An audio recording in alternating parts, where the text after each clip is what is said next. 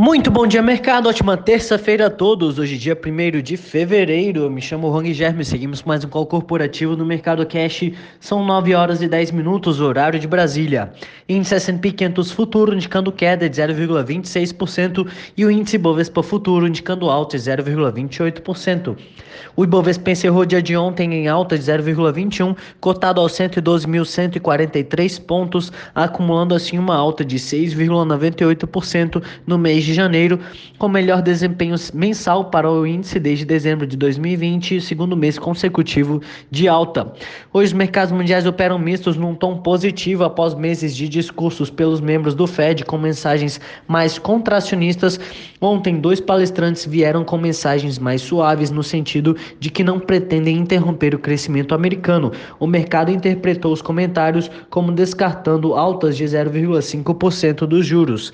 Nos Estados Unidos saem dados econômicos como o PMI industrial relativo a janeiro.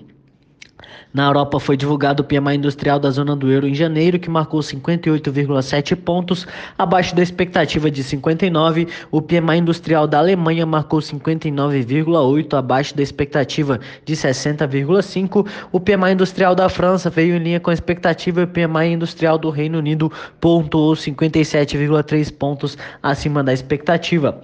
O secretário de Estado americano conversará hoje por telefone com o ministro russo das Relações Exteriores para para decidir os próximos passos na crise ucraniana. O Eurostock supera em alta de 1%. No mercado asiático, a bolsa do Japão fechou em alta de 0,28% e as bolsas chinesas permaneceram fechadas devido ao feriado. Aqui no Brasil, continua em definição sobre o formato e conteúdo da PEC dos combustíveis. Ganhou força a versão mais reduzida da PEC, em que apenas os impostos federais sobre o diesel seriam zerados, com uma perda estimada de arrecadação de cerca de 20 bilhões de reais. Hoje é acontece a primeira reunião do Compom com o anúncio da decisão amanhã. Entre as commodities, o petróleo Brent opera em queda de 0,08%. No cenário corporativo, temos notícias da BRF e atenção para a precificação do follow-on da empresa, que pode movimentar até 7,3 bilhões de reais, levando em conta a colocação de lote adicional e o preço de fechamento de ontem de 22,33. Petrobras. A companhia anunciou que assinou contrato para a venda do Polo Potiguar. O contrato foi assinado com a empresa 3R Potiguar, subsidiária integral da 3R Petroleum. Vale. A Vale vai apresentar seus dados de produção do quarto trimestre no dia 10 de fevereiro após o fechamento. Já o balanço do trimestre da empresa será divulgado no dia 24 de fevereiro após o fechamento de mercado, com teleconferência de resultados no dia seguinte. Via, a Via celebrou um instrumento particular de transferência de créditos tributários de ICMS no valor total de 200 milhões de reais. Segundo o comunicado, a transação é apenas uma dentre as diversas medidas que vêm sendo adotadas pela companhia no âmbito de seu plano estratégico de monetização de créditos tributários.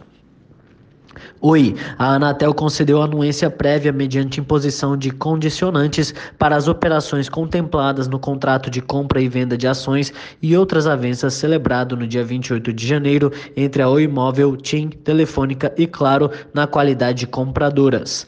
Melius. A Melius lançou um novo aplicativo que integra shopping e serviços financeiros em um único ecossistema.